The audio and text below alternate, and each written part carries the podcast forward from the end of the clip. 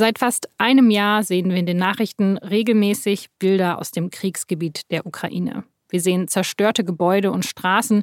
Wir sehen Menschen auf der Flucht, auf beiden Seiten schwer bewaffnete Soldatinnen und Soldaten. Und wir sehen viele Bilder von Panzern. Die sind ja so ein bisschen ein Symbol für diesen Krieg geworden. Und genau über diese Panzer wird ja gerade in dieser Woche wieder heftig diskutiert. Es geht um Waffenlieferungen. Die Ukraine warnt nämlich vor einer neuen Frühjahrsoffensive der Russen. Und um sich dagegen zu wehren, brauche man jetzt schwere Kampfpanzer, auch aus Deutschland. Und auch andere Länder haben Deutschland aufgefordert, diese Panzer schnellstmöglichst an die Ukraine zu liefern. Wie wichtig sind die deutschen Panzerlieferungen für die Ukraine? Sollten wir diese Waffen liefern und könnten wir das überhaupt? Schließlich macht die Bundeswehr zuletzt eher Schlagzeilen damit, dass viele Geräte veraltet sind und gar nicht einsatzfähig sind. Und vor kurzem hatte auch eine Truppenübung gezeigt, dass die hochmodernen Puma-Panzer der Bundeswehr offenbar noch ziemlich große technische Mängel haben.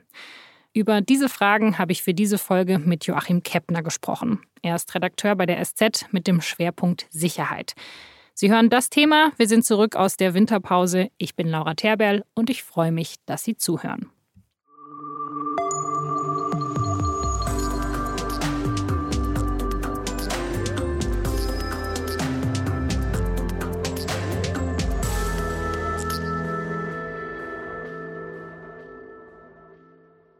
Joachim, vielleicht reden wir zu Beginn kurz über die Verteidigungsministerin außer Dienst, äh, Christine Lambrecht.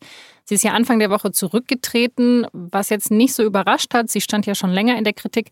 Aber was würdest du denn sagen? Fandest du ihren Rücktritt auch gerechtfertigt?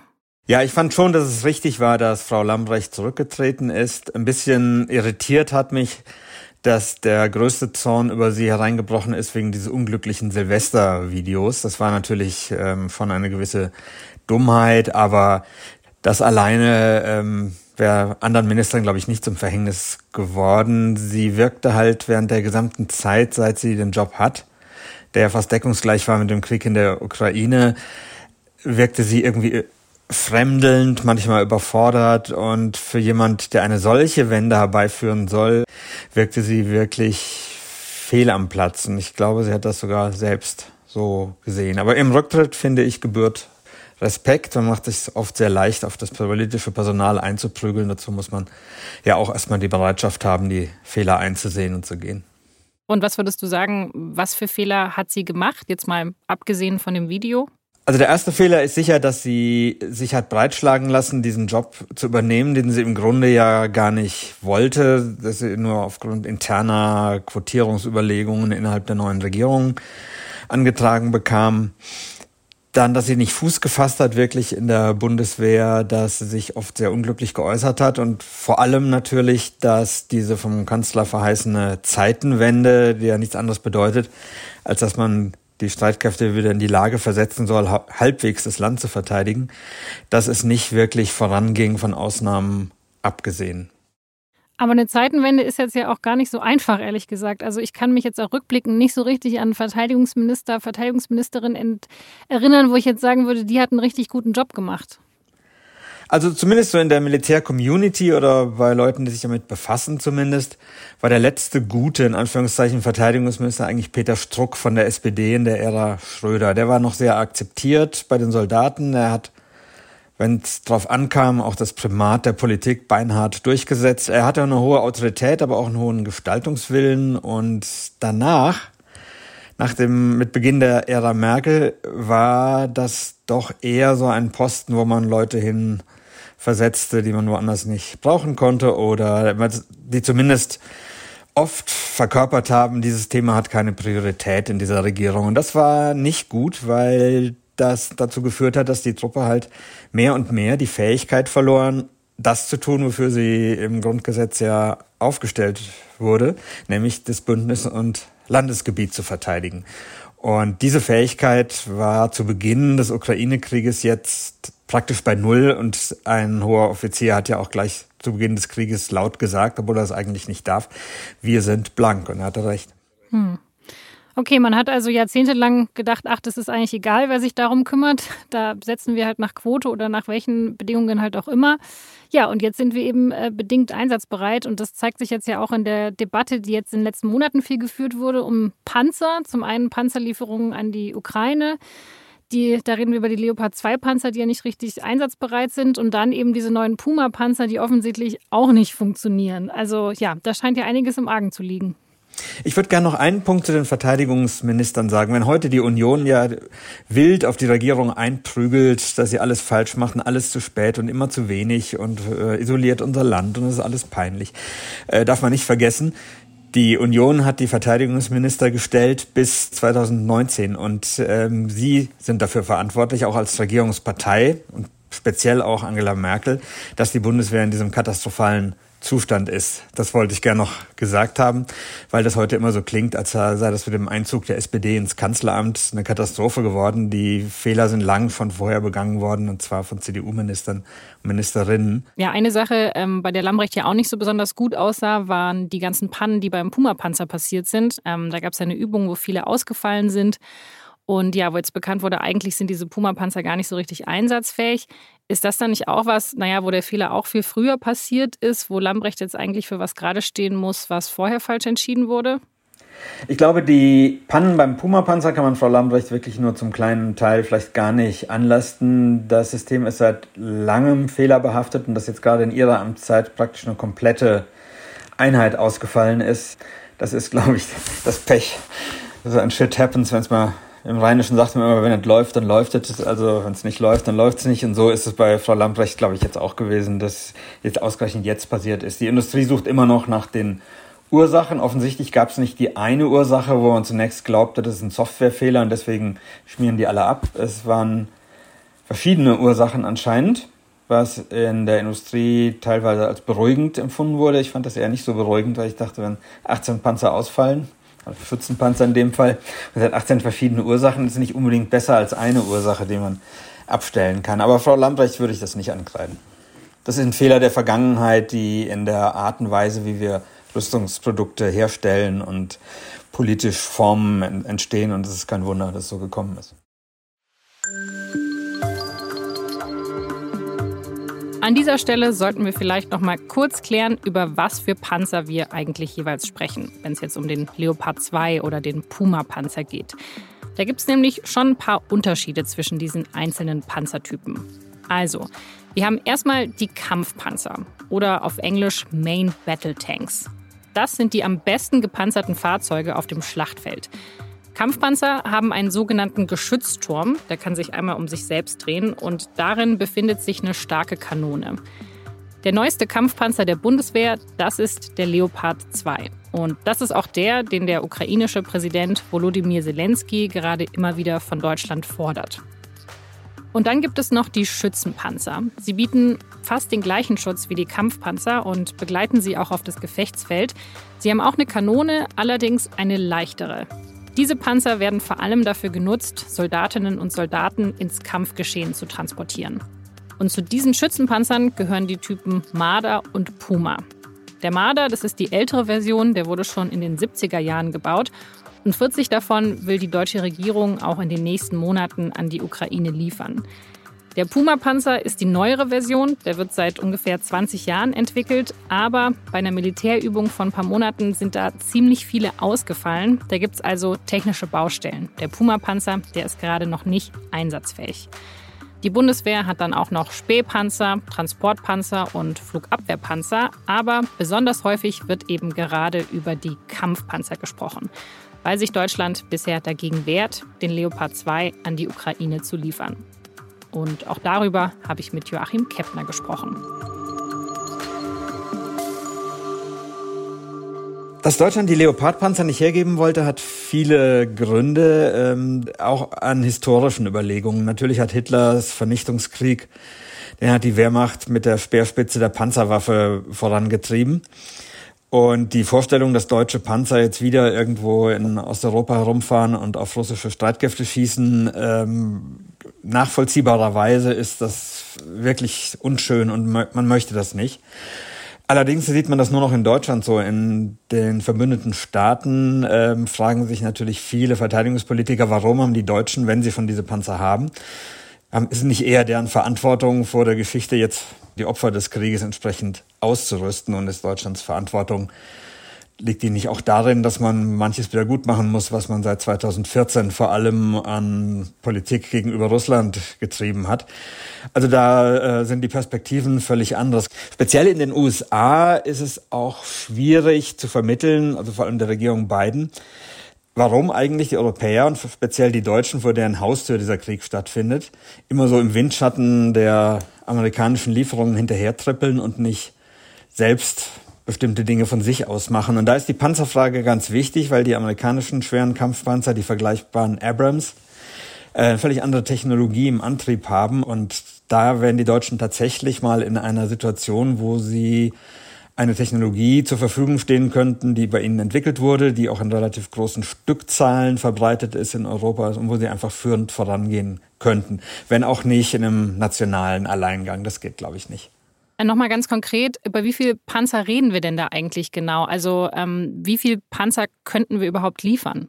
Die Deutschen allein haben gerade noch zwischen 250 und 300 Leopard-Panzer übrig, wurden jetzt ein paar nachgerüstet, man ist jetzt bei 300, von denen ist mindestens ein Drittel auch wegen der Politik der Vergangenheit überhaupt nicht einsatzbereit, weil die immer als fahrendes Ersatzteillager benutzt wurden. Das heißt, wir haben jetzt unter 200 dass wenn wir die alle der Ukraine liefern würden, wäre das nicht die erforderliche Stückzahl und ähm, die Bundeswehr selbst wäre dann vollkommen blank, könnte ihre Verpflichtungen bei der NATO nicht erfüllen.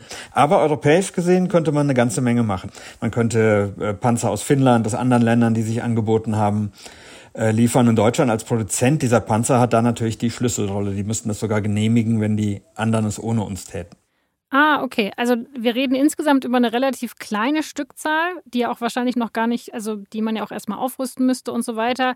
Aber da ist zumindest noch Potenzial, dass man halt sagt, okay, wir erlauben aber auch Finnland, anderen Ländern, dass sie auch ihre Leopard 2 Panzer der Ukraine geben.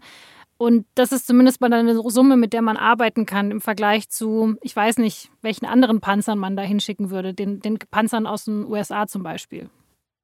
Ja, genau, da hast du völlig recht. Also die Stückzahl ist ein wichtiger Punkt. Die, die Briten haben jetzt ja angekündigt, zwölf ihrer schweren Kampfpanzer Challenger in die Ukraine zu entsenden. Das ist, glaube ich, ein politisches Manöver. Mit zwölf Panzern können die Ukrainer da jetzt nicht entscheidend viel anfangen. Aber die Briten haben dadurch angefangen, die Deutschen unter Druck zu setzen. Darum geht's. Die äh, schicken selber schwere Kampfpanzer dahin, weswegen jetzt die Deutschen nicht mehr sagen können, oh, wir wollen da nicht vorpreschen, wir machen schwere Kampfpanzer, das machen wir nicht. Der Challenger ist aber vor allem in den britischen Streitkräften im Einsatz, im Oman glaube ich noch und sonst nur, nur sehr wenig verbreitet. Das ist kein sehr verbreiteter Panzer, der französische entsprechende ebenfalls nicht. Und die Leopards hingegen sind in äh, diverse NATO-Nationen vor allem verkauft worden nach Europa. Und die, da könnte man sozusagen durch die Stückzahl und die vielen Länder eine gemeinsame europäische Initiative auf die Beine stellen. Das wäre auch viel besser als ein deutscher Alleingang, der politisch, historisch und auch, auch rein faktisch jetzt nicht so gut nicht so gut wäre. Und die Deutschen müssten aber Ausfuhren aus den anderen Ländern Stand jetzt genehmigen. Deswegen haben die Polen, polnische Regierung, Deutschland ja unter Druck gesetzt.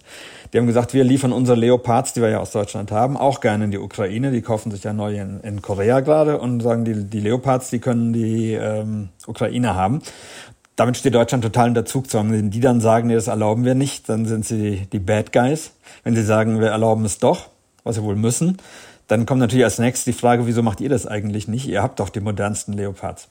Okay, ähm, also wir haben jetzt sehr viel über diese politische Komponente gesprochen. Vielleicht brauche ich noch mal Input hier in Militärstrategie. Also für was könnte man denn dann diese ganzen Panzer, diese Leopard 2 einsetzen? Also für was brauche ich die wirklich in so einem, so einem Krieg? Weil mir kommt ehrlich gesagt so ein Panzer ziemlich anachronistisch vor. Also das sieht irgendwie immer so ein bisschen aus wie Fotos, die man eher aus dem Geschichtsbuch kennt.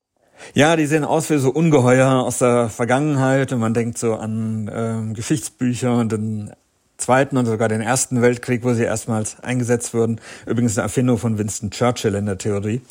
Die Panzer kann man oder müsste die Ukraine für zwei Dinge gebrauchen, ähm, wo sie momentan sehr schlecht ausgestattet ist. Das eine ist für eigene Rückeroberungsoffensiven, wie wir sie zuletzt gesehen haben, diese zurückeroberten Gebiete.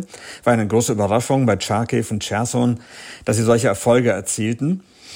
Das haben sie aber überwiegend durch geschickte Infanterietaktik und durch das Überraschungselement geschafft. Ähm, jetzt sind die Russen, russischen Streitkräfte auf, zurückgegangen auf gut befestigte Linien und wenn man diese angreifen wollte, braucht man schwere Kampfpanzer. Das geht mit Soldaten alleine oder mit den leicht gepanzerten Fahrzeugen wie dem Marder, den wir jetzt auch liefern, geht das nicht.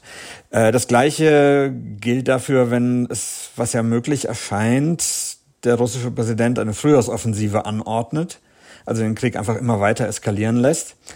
Ähm, in einem Panzerkrieg braucht man auch für Gegenstöße, für Gegenoffensiven, für die Umzingelung von eingedrungenen Fahrzeugen, braucht man ebenfalls Panzer. Also diese Unterscheidung, die wir machen, oft zwischen offensiven Waffen und defensiven Waffen, ist eigentlich Quatsch. Also ein Panzer kann man offensiv wie defensiv nutzen. Und für diese Dinge benötigen die Ukrainer Kampfpanzer. Ich glaube eher sogar, wenn es eine neue russische Großoffensive geben sollte, dann wären das sehr wichtige Waffen auf so einem beweglichen Gefechtsfeld, weil die westlichen Panzer halt dem, was Putin bisher aufgeboten hat, doch noch ein gutes Stück überlegen sind. Ähm, also ich höre so ein bisschen bei dir raus, dass du es eigentlich schon sehr gut fändest, wenn wir diese Panzer liefern, diese Leopard 2 Panzer. Ähm, aber oft wird ja das Argument gemacht, naja, wir tragen damit ja auch zu einer weiteren Eskalation von diesem Krieg bei. Ähm, wie siehst du das Argument? Kannst du das nachvollziehen? Ich fürchte, da steckt oft unabsichtlich eine Verkehrung von Ursache und Wirkung dahinter. Der Einzige, der diesen Krieg immer weiter eskalieren lässt und auch der Einzige, der ihn von sich aus beenden könnte, ist ja der Warlord im Kreml, Wladimir Putin. Und Waffenlieferungen des Westens an seine Opfer tragen ja nicht zur Eskalation bei, sondern vielleicht irgendwann dazu, dass die russische Seite versteht, der Westen lässt die Ukraine nicht im Stich und er wird ihr das Nötige liefern, damit sie ihr nacktes Überleben sichern kann. Und das ist vielleicht auch der einzige Weg, um Putin zu jenen Friedensverhandlungen zu bringen, die jetzt so viele fordern. Die sind eine Forderung, die völlig berechtigt ist, aber die er selber ja bisher weitgehend abgelehnt hat. Ja, aber genau, Russland hat jetzt ja bisher im Krieg extrem viele Panzer auch verloren. Also da hat man ja immer diese Bilder gesehen von den ja, zerbombten Panzern, von den Panzern, die liegen geblieben ist. Also da hatte man ja eher den Eindruck, okay, vielleicht ist das einfach nicht mehr so richtig zeitgemäß, dieser Panzer. Oder, oder liege ich damit falsch? Nein, überhaupt nicht. Die Beobachtung, Laura, ist vollkommen richtig. Diese Bilder sind ja furchtbar, die man da immer sieht aus der Ukraine ähm, mit diesen abgerissenen Panzertürmen. Die Besatzung kommt dabei meistens ums Leben, eigentlich fast immer. Also das sind auch furchtbare menschliche Schicksale, ist überhaupt ein schreckliches Thema, wenn man sich damit im Detail befasst. Die russische Armee hat ihre Panzer am Anfang wie alle Experten jetzt sagen, katastrophal eingesetzt. Die haben sich so auf die Wucht, was du eben auch gesagt hast, dieses Monster, das aussieht wie aus der Vergangenheit, auf die Wucht des Angriffs einfach verlassen und dachten, die Verteidiger fliehen, wenn sie die nur sehen. Und das war natürlich eine große Fehleinschätzung. Die haben die nicht durch Infanterie begleiten lassen. Sie sind alle militärischen Standards, wie man mit Panzern operiert, vernachlässigt und haben die auf einer riesigen Straße hintereinander fahren lassen. Und vieles dieser Dinge mehr, was da zu diesen entsetzlichen Verlusten geführt hat. Dazu kommen allerdings neue Technologien, auf die auch westliche Panzer nicht so richtig noch vorbereitet sind, vor allem ähm, Raketen, die durch Drohnen abgeschossen werden und ähm, moderne Panzerabwehrraketen wie die Javelin, die ähm, durch diesen Top-Attack-Modus über den Panzer steigen und ihn von oben treffen, wo er am schwächsten gepanzert ist. Das alles hat dazu geführt, dass die Russen so entsetzliche Verluste erlitten haben und mir tun sehr leid, die armen Wehrpflichtigen aus irgendwelchen russischen Provinzen, die da drin sitzen und sozusagen für die imperialen Träume ihres Präsidenten sterben müssen. Wenn man natürlich Panzer entschiedener und professioneller führt, muss das nicht so sein. Und da haben sie auf dem Gefechtsfeld weiterhin eine wichtige Rolle. Die gerade die westlichen Panzer sind ja sehr stark geschützt gegen Panzerabwehrwaffen, Panzerabwehrraketen, ähm, gegen viel Artillerie durch so moderne Systeme. Die sind auch nicht unverwundbar. Das wird, werden die Ukrainer sicher auch feststellen müssen. Aber es ist schon ein erheblicher Unterschied zu den alten russischen Modellen da. Und wenn die Panzer professionell geführt werden, ist auch die Zahl der Verluste wahrscheinlich viel geringer, weil man sie nicht so einfach wie Tontauben abschießen lässt, wie das die russische Armeeführung rätselhafterweise getan hat. Das heißt, für mich sehen diese Panzer, die man jetzt immer sieht, ähm, zwar aus wie von 1945, aber sie sind es nicht. Sie sind sehr, sehr viel besser. Sie haben eine bessere, ja, sie sind besser gerüstet gegen die Verteidigung, die natürlich auch eine ganz andere geworden ist in den letzten 80 Jahren. Und das ist eben auch das Problem, wieso jetzt die Russen mit ihrer Panzerstrategie nicht so erfolgreich waren, weil eben diese Panzer schlecht geschützt waren, sowohl technisch als auch strategisch. Ja, ich glaube, die russische Führung hat sogar geglaubt, die seien relativ gut geschützt. Ähm, sie waren aber trotzdem nicht auf dem allerneuesten technischen Stand. Und das ist ihnen zum, neben der schlimmen Strategie, die, wie sie benutzt wurden, ist ihnen das zum Verhängnis geworden. Die bei Panzern kann man sagen, die haben eine erstaunliche Langlebigkeit heutzutage und da gibt es einen riesen Unterschied zwischen Hardware und Software. Also die Hardware, also das der reine Panzer an sich, der Stahl und alles, was damit verbunden ist, ist auch beim Leopard ziemlich alt. Also der ist vor etwa 50 Jahren in die Truppe eingeführt worden und man hat so das Gefühl, wenn man ihn sieht, das ist so ein Ungeheuer von vorgestern.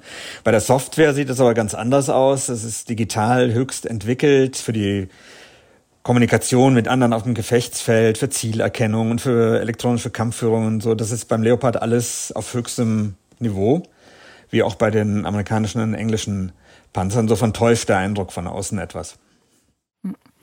Du hast ja vorher schon die ganze Panzerabwehr angesprochen, die Verteidigung, dass da schon relativ viel passiert ist und man deswegen ja auch die russischen Kampfpanzer gut abwehren kann. Also wir reden jetzt halt sehr viel darüber, wie wir der Ukraine mit, äh, wie wir die mit Panzern unterstützen könnten. Da macht es dann nicht eher Sinn, und das tun wir ja, glaube ich, auch schon, halt diese Abwehrwaffen zu schicken?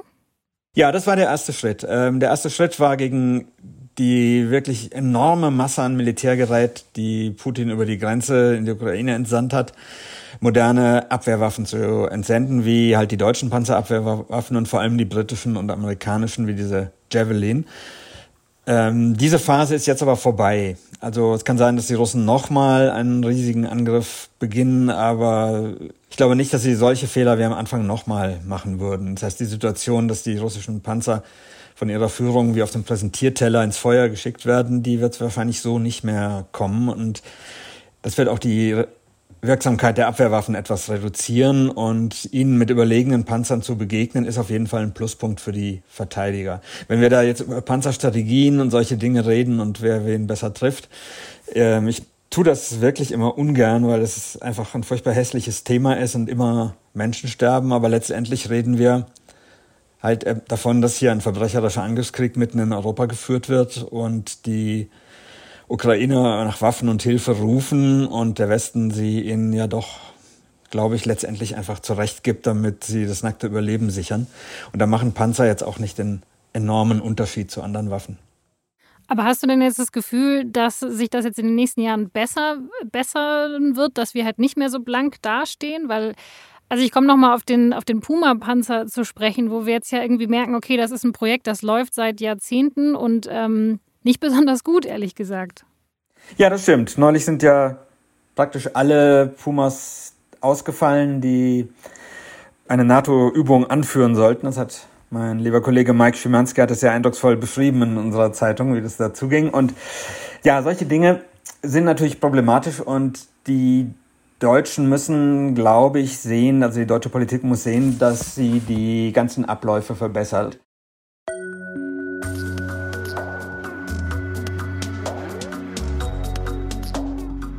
Um die Bundeswehr wieder fitter zu machen, investiert die Regierung ja ein sogenanntes Sondervermögen. 100 Milliarden Euro, die einmalig in die Ausrüstung der Truppe fließen. Bundeskanzler Olaf Scholz hat dieses Sondervermögen letztes Jahr im Februar angekündigt, kurz nachdem Russland die Ukraine überfallen hatte. Von den 100 Milliarden sollen jetzt im großen Stil Rüstungsgüter gekauft werden. Also ganz konkret Flugzeuge, Panzer, Munition, aber auch persönliche Ausrüstung für die Soldaten, also zum Beispiel Nachtsichtgeräte oder Funkgeräte. Das meiste Geld soll für die Luftwaffe verwendet werden. Mitte Dezember hat die Bundesregierung die erste Finanzierung beschlossen. Da ging es um 13 Milliarden Euro. Damit sollen neue Sturmgewehre gekauft werden und der Schützenpanzer Puma nachgerüstet werden. Die 100 Milliarden, die sind übrigens kein Teil vom Bundeshaushalt, sondern die werden durch Kredite finanziert. Die kommen also nochmal on top auf die normalen Verteidigungsausgaben dazu. Damit es überhaupt möglich ist, wurde sogar im Juni ein Artikel des Grundgesetzes um einen Absatz erweitert. Für Joachim Keppner sind diese riesigen Summen aber vor allem ein Zeichen dafür, dass in den letzten Jahrzehnten einfach zu wenig ausgegeben wurde. Einerseits hat sie die Bundeswehr massivst unterrüstet, weil sie sich nur auf die Auslandseinsätze fixiert hat und die Landesverteidigung vernachlässigte. Andererseits, wenn denn was Neues entwickelt, wird, dann muss das sämtliche zivilen und äh, rechtlichen Vorgaben erfüllen, die die deutsche Bürokratie nur ersinnen kann. Und man muss eigentlich im Grunde mal ein, jetzt eine große Bilanz ziehen und sagen, was braucht eine Armee, um das Gebiet der NATO und vor allem das eigene Land verteidigen zu können. Und das ist mit den 100 Milliarden, wie es jetzt aussieht, nach ersten Berechnungen wahrscheinlich noch nicht mal getan. Und wir reden hier nicht von so Fantasien von Bundeswehrgegnern, die sagen, hier wird für einen Angriffskrieg gerüstet. Aber ähm, also wieso ist das denn alles so teuer, wenn du jetzt sagst, okay, da kommen wir mit diesen 100 Milliarden wahrscheinlich noch nicht mal hin? Das sind ja irre Summen. Ja, die Summen sind apokalyptisch, finde ich auch. Und wenn man sieht, wofür in diesen Zeiten äh, das viele Geld eigentlich mehr gebraucht, oder nicht mehr gebraucht wird, aber eigentlich auch gebraucht würde, so im sozialen Bereich zumindest für den Klimaschutz, zur Bewältigung des Klimawandels, dann äh, stellen sich da einem die wenigen Haare, die ich noch habe, zu Berge und denkt sich, wieso müssen 100 Milliarden für die Bundeswehr und dann müssen kommen dann noch mal, jetzt heißt sogar von 200 Milliarden. Das ist aber eine Folge der Versäumnisse seit 1990, wenn da der Wurm erstmal drin ist und die ganze Systeme funktionieren nicht mehr. Dann äh, kann man das nicht so einfach ersetzen, dass man einfach Sachen nachkauft und setzt sie dann dahin, weil die Sachen sind oftmals nicht mehr da. Neue Dinge müssen erst entwickelt werden. Es gibt dann die Entwicklungskosten, die Kosten der Industrie. Es ist auch die Frage, ob man jedes Waffensystem immer so aufwendigst neu ähm, entwickeln muss in der heimischen Rüstungsindustrie oder der europäischen und nicht einfach amerikanische Sachen kauft, die schon da sind. Das hat Frau Lambrecht zum Beispiel gar nicht so schlecht gemacht. Die hat ja amerikanische Kampfflugzeuge bestellt äh, die zu den eigentlich wahrscheinlich die besten der Welt momentan sind und die deutsch-französischen Pläne, ein Superkampfflugzeug der fernen Zukunft zu entwickeln, damit erstmal so ein bisschen nach hinten geschoben. Die laufen zwar offiziell noch, aber dieses Flugzeug, das von deutsch-französisch zum Beispiel, sollte erst 2040 fliegen überhaupt. Wenn man die die Branche kennt, wird es eher 2050 der Fall sein und dann fällt irgendwie ein Triebwerk aus, weil ein Teil noch nicht produziert wurde und irgendwie, insofern war das gar keine schlechte Entscheidung, funktionierendes Gerät zu kaufen, damit also die Bundeswehr wenigstens in der Lage ist, ihren eigenen Luftraum zu überwachen. Äh, das ist keine Lösung für alles, aber ich glaube, man muss in der Rüstungsindustrie mehr und unkomplizierter herstellen und ähm, das muss die Politik halt leider auch bezahlen und es ist halt unfassbar teuer. Aber das ist ja interessant, was du sagst. Also das heißt, es ist meistens so, dass halt der Staat wirklich als, naja, als einziger Käufer, als Kunde auftritt und halt dann sagt, das wollen wir und dann entwickelt das die Rüstungsindustrie halt extra für diesen einen Kunden. Dann ist natürlich klar, dass das super teuer wird. Und ja, wie ich jetzt unseren Staat so kenne, ähm, sind das dann auch nicht die effizientesten Entscheidungsstrukturen, wie dann dieses, was auch immer Ding gebaut wird, was diese ganzen tausend Anforderungen erfüllen muss, die der Staat so hat. Das ist ganz richtig, was du sagst, Laura. Äh, die vielen, vielen Anforderungen machen da viel aus. Beim Puma, wie gesagt, gibt es ja etliche Beispiele, was da alles rein musste, was man im Gefecht oder im Ernstfall, der hoffentlich nie kommt, aber im Ernstfall überhaupt nicht brauchen kann oder überhaupt nicht nötig ist. Kannst du da mal ein Beispiel nennen? Also es gibt das Beispiel, ich weiß aber nicht, ob es stimmt, aber ich habe es von vertrauenswürdigen Kollegen, die sich mit dem Puma gut auskennen. Es gibt zum Beispiel einen Sitz für die schwangere Soldatin, der also speziell ähm, eingebaut wurde. Das ist natürlich an sich total fortschrittlich und für jedes Auto, offizielle Dienstfahrzeug würde ich sagen, ja klar, ist doch gut. Allerdings, wer schickt eine schwangere Soldatin im Puma-Gefecht ins, äh, ins Gefecht? Das würde niemals jemand tun. Ähm, also der Fall ist völlig hypothetisch. Das ist so ein, so ein Beispiel dafür. Oder halt verschiedene Beleuchtungsszenarien oder die Umweltwerte. Die Munition muss irgendwie umwelttauglich sein und das geht, hört überhaupt nicht auf. Und da müsste man auch mal gucken, was davon braucht es überhaupt. Ich glaube, die Ukrainer brauchen solche Dinge auf dem, um ihr, wenn sie um ihr Leben kämpfen, brauchen sie das alles nicht. Ja, und bei diesem riesigen Stahlungetüm, also sorry, da ist die Umweltbilanz halt auch schon also egal, ich will es nicht egal sei, äh, sagen, aber das Kind ist halt schon im Brunnen gefallen. Also wenn wir da sagen, okay, dann, dann bauen wir halt in dieses riesige Stahlungetüm für, 20, für 200 Millionen Euro noch eine Energiesparlampe. Also so retten wir das 1,5 Grad Ziel, glaube ich, nicht. Nein, das, das tut man nicht. Man hat eigentlich bei der, wir haben es jetzt ein bisschen persifliert natürlich, Laura, aber es ist, das Grundproblem ist, äh, man hat sich oft nicht auf das Wesentliche konzentriert und dadurch dauern die Entwicklungszeiten unfassbar lang. Also ein schönes Beispiel ist der Kampfhubschrauber den sie entwickelt haben, genannt Tiger. Und die Deutschen und Franzosen haben diesen gemeinsamen Kampfhubschrauber entwickelt. Der sollte zu Beginn des Afghanistan-Einsatzes die Truppe schützen. Und wie die kurz vor dem Abzug der letzten Soldaten waren, also die ersten Exemplare da, nach 20 Jahren Einsatz. Und es hat unfassbar viel gekostet und man fragt sich natürlich, ob das, das effizient? Nein, das ist es nicht. Also da muss die Rüstungsindustrie und natürlich auch die Politik umdenken. Weil du eben die Kosten angesprochen hast, da hast du natürlich auch noch ein Sonderproblem ich bin da auch hin und her gerissen. Also in Deutschland hast du bei aller Kritik, die es an der Exportpolitik von Waffen hier gibt, auch zu Recht, doch noch eine vergleichsweise zurückhaltende Exportpolitik, wenn man sich unsere französischen Freunde oder die amerikanischen anguckt, die liefern ihre Waffen, sagen wir mal, nur unter sehr geringer Betrachtung der Menschenrechtssituation, der politischen Situation, ob das eine Demokratie ist oder nicht. Das ist in Deutschland jetzt nicht mehr so und ich finde das eigentlich richtig. Ich habe in der Süddeutschen immer geschrieben, man muss das ganz streng handhaben und du kannst nicht für deutschen Waffen da ähm, irgendwelche fremden Despoten Kriege führen lassen. Das machen wir nicht und so. Man merkt jetzt schon bei diesen deutsch-französischen Projekten wie dem neuen Kampfflugzeug der Zukunft oder ein Panzer der Zukunft haben sie auch äh, projektiert, dass die Franzosen schon immer sagen, wie, ihr wollt den nicht verkaufen. Wie soll sich das denn sonst finanzieren? Und das wird noch ein Riesenproblem werden. Und wenn die deutsche Politik sagt, okay, wir wollen diesen ethischen Anspruch, den halbwegs ethischen Anspruch, den sie haben in der Rüstungsexportpolitik beibehalten, dann wird das noch teurer. Das muss man einfach sehen. Aber auch das ist ein Problem, das ähm, die Rüstungsindustrie und die Politik in Zukunft massiv haben werden. Okay, klar. Also wenn neue Waffen entwickelt werden ähm, und ich dann aber natürlich als einzigen Abnehmer nur den deutschen Staat habe, weil wir diese neue Waffe nicht exportieren wollen, dann wird es natürlich auch teurer. Das, das stimmt. Aber also so ein bisschen scheint für mich ja das, äh, das, Problem schon diese Strukturen zu sein, also auch das ganze Beschaffungswesen. Deswegen habe ich ja so ein bisschen Sorge, also wenn man halt auf fehlende funktionierende Strukturen jetzt so viel Geld schmeißt, dann kommt da meistens nicht so wirklich was Gutes dabei raus. Also wie könnte es denn jetzt die Regierung schaffen, dass diese Strukturen bei der Bundeswehr jetzt auch so geändert werden, dass wir also mit diesen 100 Milliarden oder lass es 200 Milliarden sein, auf jeden Fall am Ende wirklich dabei rauskommen, dass, ähm, ja, dass wir uns verteidigen können. Ja, das ist, wird sehr schwierig werden. Ich glaube, man könnte jetzt den Abgang von der vom Glück verlassenen Frau Lamprecht vielleicht nutzen, mal eine richtige Bestandsaufnahme zu sagen, machen und zu sagen, was haben wir? Klammer auf, nicht viel. Was brauchen wir? Leider eine ganze Menge. Und wie beschaffen wir es? Und dann müsste man diese ganzen Beschaffungsstrukturen wirklich vom Kopf auf die Füße stellen. Da braucht man, glaube ich, eine riesen Reformkommission, die das alles nochmal neu, neu ordnet, das wesentlich entschlackt, vereinfacht, die Zahl der Mitredenden wesentlich verkleinert und vieles mehr.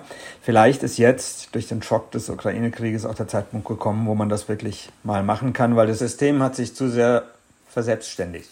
Okay, also es liegt eine ganze Menge im Argen. Wir haben jetzt relativ lange über politische Entscheidungsträger gesprochen, also die Menschen, die entscheiden, welche Panzer wir bauen und wo wir sie auch hinschicken. Ähm, wie ist das denn dann bei den Menschen, die diese Panzer am Ende auch fahren müssen? Also sind denn da die ganzen Skills noch vorhanden? Ähm, können wir das noch?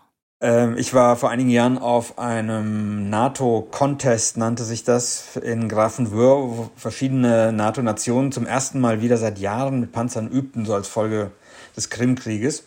Und das Ergebnis war, wie alle Beteiligten sagen, verheerend. Also die Offiziere und Führungs-, die Kommandeure standen nachher bleich da, haben den Kopf geschüttelt. Also die eine Nation hat das falsche Tal beschossen, wo keine Feinde waren. Die anderen sind rückwärts ins falsche Gelände gefahren. Die Dritten wiederum haben längst zerstörte äh, Ziele zu Pulver verwandelt und die Deutschen, nicht überraschend mit ihrer Effizienzlogik, haben diesen Contest weit gewonnen mit vier Panzern, die sie da hingebracht hatten. Und der amerikanische Kommandeur sagte nachher anerkennt, die Amerikaner waren natürlich Zweiter, ja, die haben es schon drauf.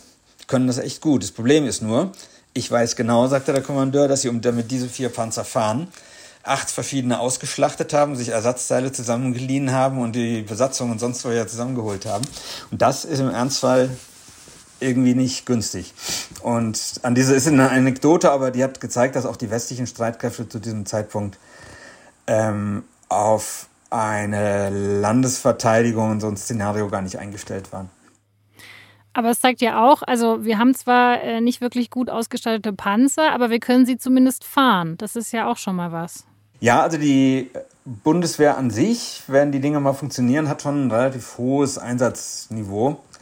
Und auch, was ich gelegentlich in Diskussionen sage, die meisten, nicht alle, aber viele Menschen, die man dort trifft, äh, sind wesentlich wachere und modernere Leute. Auch die Armee ist viel diverser, als ihr Ruf ist. Also ähm, die können mit dem Gerät, wenn es denn funktioniert, schon verantwortungsvoll umgehen. Und ähm, aber wenn es halt nicht funktioniert, dann hilft das alles nicht. Und dann wächst natürlich auch Frust und ähm, so eine Einstellung, die Politik hat uns verlassen, die auch nicht gut ist. Insofern ist es schon gut, wenn sich die Dinge jetzt ändern. Ähm, wie ist das eigentlich für dich? Du betreust das Thema Sicherheit ja schon sehr lange für die SZ, schreibst über Bundeswehr, Armeen, Militär. Das ist jetzt ja ein Thema, was sehr, sehr viel mehr Aufmerksamkeit bekommen hat im letzten Jahr, ähm, aus sehr, sehr traurigen Gründen. Ähm, wie ist es für dich, das Thema zu betreuen, jetzt mit so vielen neuen Militärexperten konfrontiert zu sein? Äh, ja, die vielleicht auch mal eine falsche Einschätzung geben. Und ich stelle es mir auch gar nicht so einfach vor, in dem Bereich zu recherchieren. Wie, wie ist es für dich? Ich bin für die Bundeswehr schon relativ lange mit zuständig bei der Süddeutschen und habe mich auch mit den Panzern relativ viel schon beschäftigt, äh, schlicht deswegen, weil aus den Pan der Panzertruppe heraus immer so die Klage kam, uns gibt es eigentlich nicht mehr. Und äh, insofern hat man da ganz gute Verbindungen, natürlich ein bisschen Einsicht in das Thema und ich will mich da über niemand erheben, der sich des Themas neu angenommen hat. Muss ja einfach sehen, niemand oder kaum jemand hat damit gerechnet, dass im Februar 2022 ein gewaltiger Angriffskrieg vom Zaun gebrochen wird in Europa. Ich glaube, in der ganzen Süddeutschen gab es nur einen einzigen Kollegen, der das für möglich gehalten hat, oder vielleicht zwei. Ich gehöre nicht dazu. Ich habe immer gesagt, na, das ist jetzt unser aller Liebe zur Landesverteidigung, das ist doch apokalyptisch und das wollen wir und so. Stimmt aber nicht. Und ähm, dass sich jetzt viele damit befassen, ist eigentlich gut, weil man nur, wenn auch eine kritische Öffentlichkeit drauf guckt, man sieht, wo sind die Defizite, wo verlangt das Militär vielleicht zu viel, wo hat es zu wenig. Also insofern sehe ich das ganz positiv, dass so die vielen kleinen Militärexperten jetzt immer beklagt werden. Das finde ich irgendwie Quatsch, weil äh, es ist gut, wenn eine kritische Presse sich darum kümmert und wenn das Thema wiederentdeckt wird nach langer Vernachlässigung, auch durch die Medien, äh, ist es nicht schlecht, sowohl damit man durchblickt, als auch zur Kontrolle der Leute, die immer neue Waffen fordern. Das ist ja auch wichtig.